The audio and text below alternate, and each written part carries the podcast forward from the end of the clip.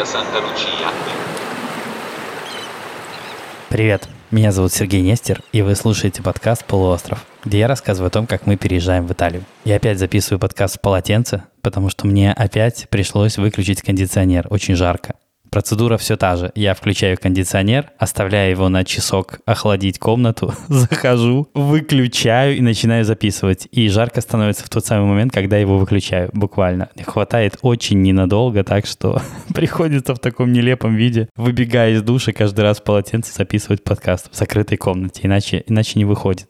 Ну ладно, я не об этом. Я ездил в Рим. И ездил не просто так, с определенной целью. Цель была такая – купить гитару. Серьезно, ну, настоящую классическую гитару. Для чего? Ко мне, в конце концов, собирается приехать семья. И я не знаю, выйдет ли этот эпизод до их приезда или после, как получится. Но я очень жду. И гитару я купил потому, что обещал ее сыну в подарок на день рождения. Но так как день рождения у него был 30 мая, мы решили, что окей, покупать не будем, купим, когда приедешь, потому что иначе придется с ней лететь, это будет сложно и так далее. Мы вот так по-взрослому с ним договорились, что когда он прилетит, гитара уже будет. Ну вот, и поехал покупать. Почему поехал? Потому что, во-первых, э, на Амазоне я не нашел такую, вернее, нашел одну, но запредельно дорого. И непонятно, почему она стоит сильно дороже, чем должна стоить. И я решил, что за эту разницу я лучше скатаюсь в Рим и куплю ее в физическом магазине, не с доставкой, а именно вот так олдскульно. Еще почему? Потому что, ну, это такая очень личная история. Дело в том, что я сам всегда хотел гитару. Всегда. Но мне казалось это не очень уместным, наверное, да ладно, ты взрослый мужик, сейчас будешь сидеть учиться на гитаре, а я не умею играть совершенно. Ну вообще но мне почему-то хотелось, причем это началось в достаточно зрелом возрасте, ну, всегда казалось это не очень уместным. Ну, не знаю. И то, что сын попросил ее себе в подарок, это такое, знаете, определенная индульгенция для меня. О, окей, хорошо, я же покупаю не себе, ему. Класс, но на самом деле я покупаю и себе тоже. Кроме того, я подозреваю, что велик риск того, что сын не станет играть. Ну, по крайней мере, побринчит немножко и поймет, что, ай, ладно, потом. Ну, не слишком усидчивый, поэтому я понимаю, что это 50 на 50. То, что она останется у него, весьма даже такая туманная перспектива. И вот я решил, что окей, будем играть вдвоем. Во-первых, мы будем проводить больше времени вместе. Во-вторых, ребенок получит тот подарок, который он хотел на день рождения. Ну и папа тихонько, как я уже сознался.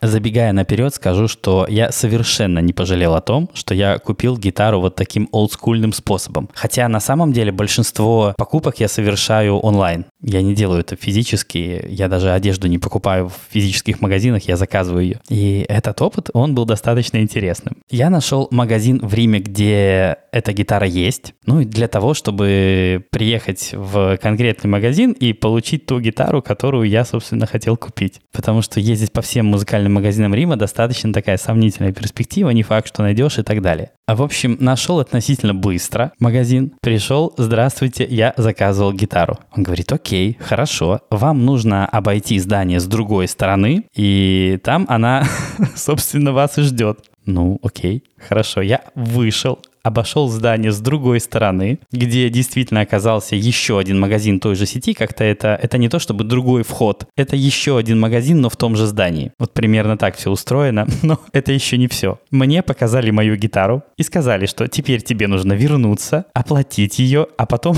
а потом вернуться к нам и забрать гитару. Ну вот так все устроено, и мне дали что-то вроде такого талончика, где было просто от руки написано, какой чек, собственно, нужно выставить и который я буду оплачивать оплачивать. Ну вот, я с этой бумажкой вернулся в то же место, оплатил, взял в свою очередь чек, вернулся в другую часть этого магазина. Нет, я не получил свою гитару сразу, потому что продавец счел своим долгом на ней сыграть. Вернее, он ее поднастроил сразу и начал играть.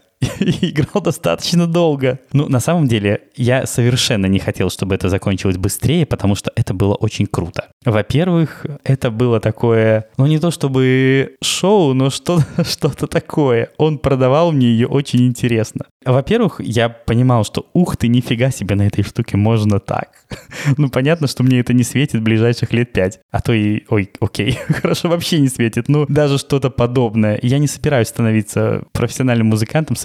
Ну и вообще я хочу это делать исключительно для себя и для сына, ну, провести с ним время. Может быть, кто-то из нас научится что-то играть. Но то, что мне показали, как бывает, это прикольно. Мне понравилось. Мне кажется, что вот этот процесс э, продажи таким образом, он очень такой олдскульный в очень хорошем смысле слова. Итак, заплатил я 119 евро. За 119 евро я получил гитару, получил такой чехол к ней, с которым можно перемещаться по городу, и получил э, концерт. Ну вот я считаю, что вполне себе хорошая сделка. Ну, в общем, продажа была очень теплой. Мне понравилось. Мы очень мило расстались, пожали друг другу руки. Он пожелал мне удачи, и это было круто. Мне очень понравилось. И вот, кстати, ходить по городу с гитарой достаточно забавная история потому что несколько раз у меня спрашивали, что играешь. И несколько раз я отвечал, что пока ничего. Я купил ее час назад, я купил ее два часа назад. Ну и вот согласно тому времени, когда мне задают вопрос, ответ звучал вот, вот так вот. Раза три, наверное, у меня спросили, ну или задавали какой-то вопрос, похожий на то, что, что играешь или что-то в этом роде. Достаточно забавно, на самом деле. То есть можно ходить с муляжом каким-нибудь гитары по городу и разговаривать с знакомыми людьми. Мне кажется, это работает работает плюс-минус так. Кстати, справедливости ради, я начал на ней играть. Понятно, что я еще ни черта не умею.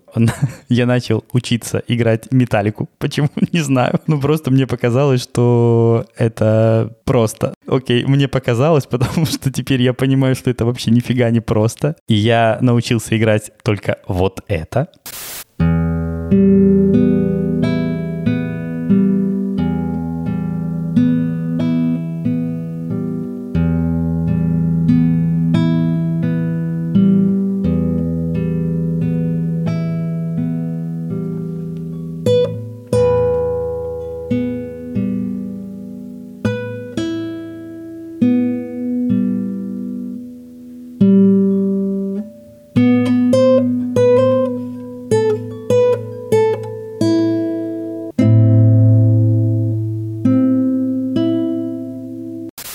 Да-да, и пока, пока это все. Ну, давайте так. Во-первых, я действительно хочу чему-нибудь научиться, а во-вторых, я хочу мотивировать сына. Пока он не приехал, я хочу хоть что-нибудь сыграть, чтобы он понял, что эта штука играет, что с ней вообще можно что-то делать. Понятно, что продавец делал это более зрелищно, назовем это так. Но что-то я хотел сыграть, чтобы он хотя бы понимал, что это работает. Ну вот настолько буквально. Ну а дальше посмотрим. Может быть, я все-таки продвинусь немножко дальше. Но пока, пока так. Ну, мне нравится. На самом деле, мне даже нравится сам факт обладания каким-то музыкальным инструментом, потому что, ну, не знаю, мне нравится, когда в интерьере есть какой-нибудь музыкальный инструмент, ну, гитара или что-нибудь наподобие гитары, когда можно взять это в руки. И сочетание вот этого дерева и струн, не знаю, мне очень нравится. Не знаю, какой это диагноз с точки зрения психиатрии, но, в общем, мне нравится. Ну, вот такой пункт пунктик есть. И да, теперь она стоит в комнате, и, ну, понятно, что пока никто на ней толком не играет, но, тем не менее, она есть.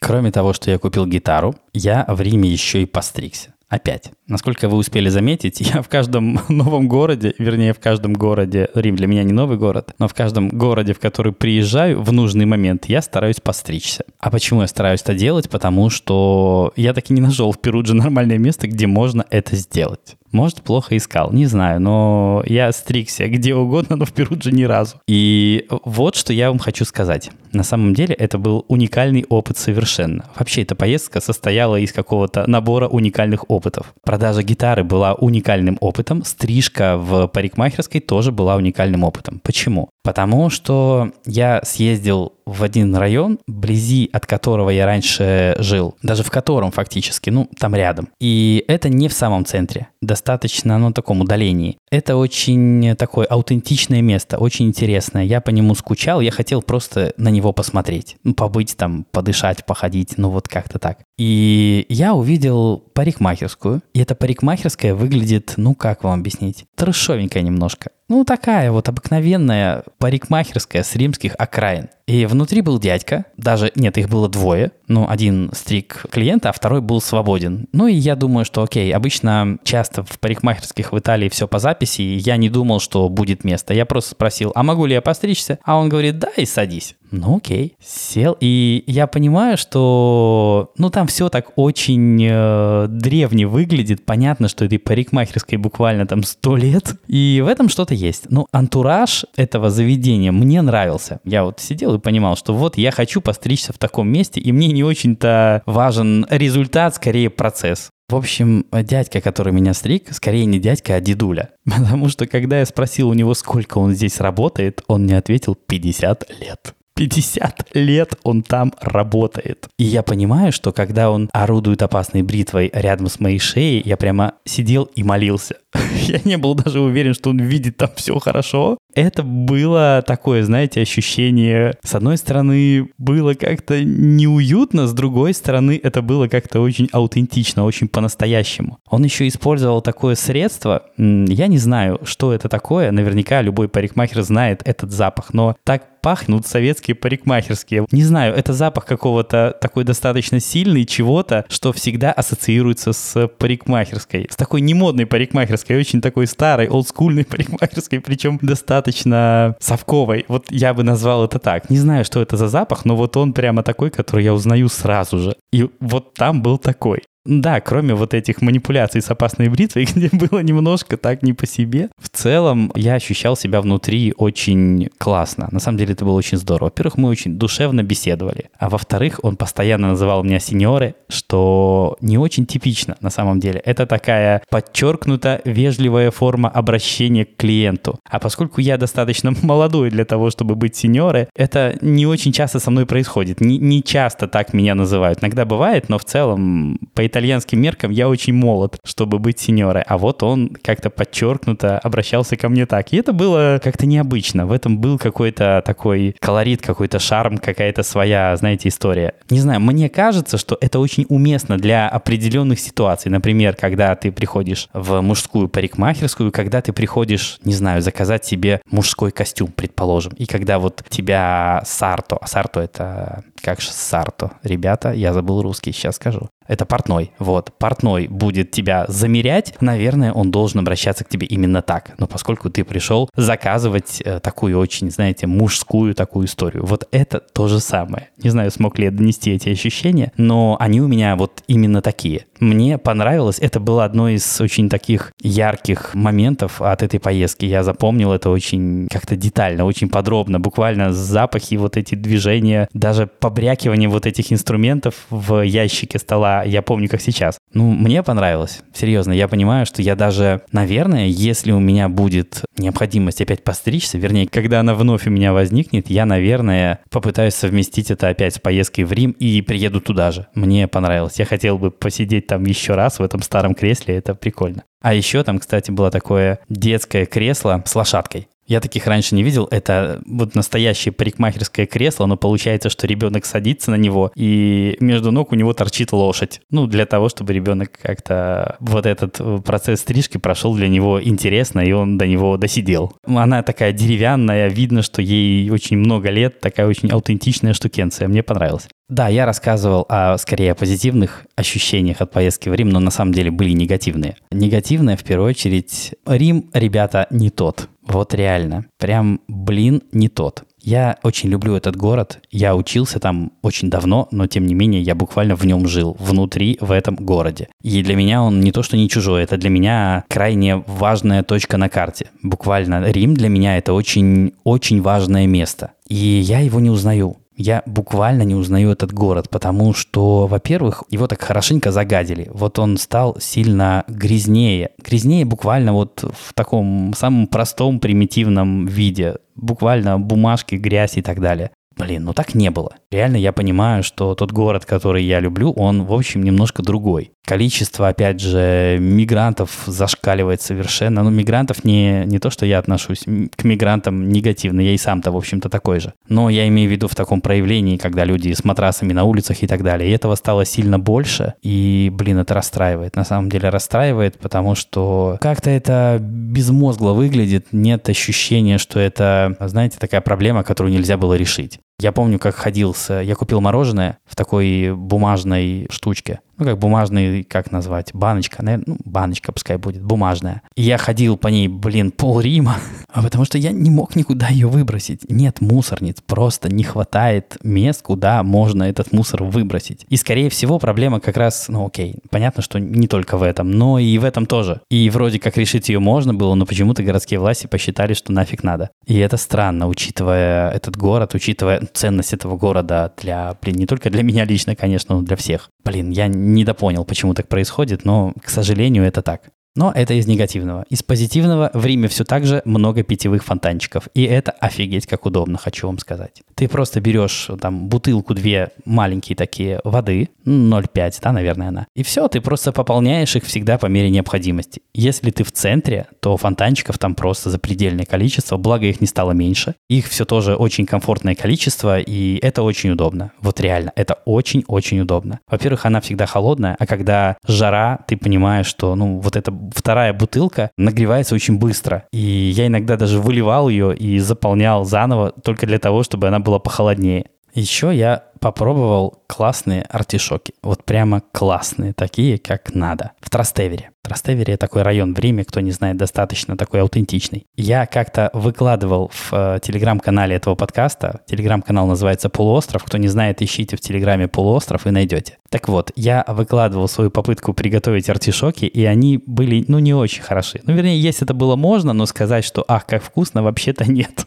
Но я попробовал, ну, сейчас их в таком исполнении, в котором они мне очень понравились. Вот я понимаю, что я даже предприму вторую попытку приготовить их. Вернее, я уже предпринимал две, просто по двум рецептам, но я вернусь к одному из них, тот, который мне кажется поинтереснее. Их готовят двумя способами. Один по-римски, второй по-еврейски. По-римски они скорее вареные, по-еврейски скорее жареные в таком фритюре. Ну, в общем, по-еврейски достаточно так жирновато, странновато, а вот по-римски они очень даже ничего. Поэтому я собираюсь приготовить их еще раз, если получится, конечно. В первый раз вышло не очень, но в целом есть можно. Надеюсь, что второй раз я исправлюсь. Еще я увидел огромное количество китайцев в очередях в люксовые магазины на Виа Дель Корсо и так далее. Там просто запредельное количество таких людей восточной внешности. Буквально люди стоят в очереди в Шанель, в Диор и так далее. Видимо, впускают какими-то ограниченными партиями людей, потому что период распродаж, наверное, их там внутри много, понятия не имею, я не ходил. Но снаружи буквально стоят длиннющие очереди из китайцев в Шанель.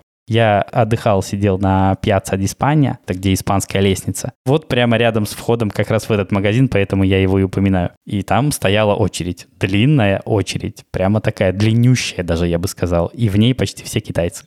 Вот других людей я почти не видел там. Не знаю, почему так, но вот теперь, наверное, мир, мир никогда не будет прежним. А еще я, кстати, не помню, можно ли раньше было сидеть на испанской лестнице, но сейчас, судя по всему, нельзя, потому что никто на ней не сидит, и там курсируют полицейские. Наверное, они просто всех, кто присаживается, просят встать. Не знаю, по какой причине, было далековато идти. На самом деле, я даже хотел подойти у полицейских спросить, а почему так? Но что-то было жарко, лениво, и эта гитара у меня была.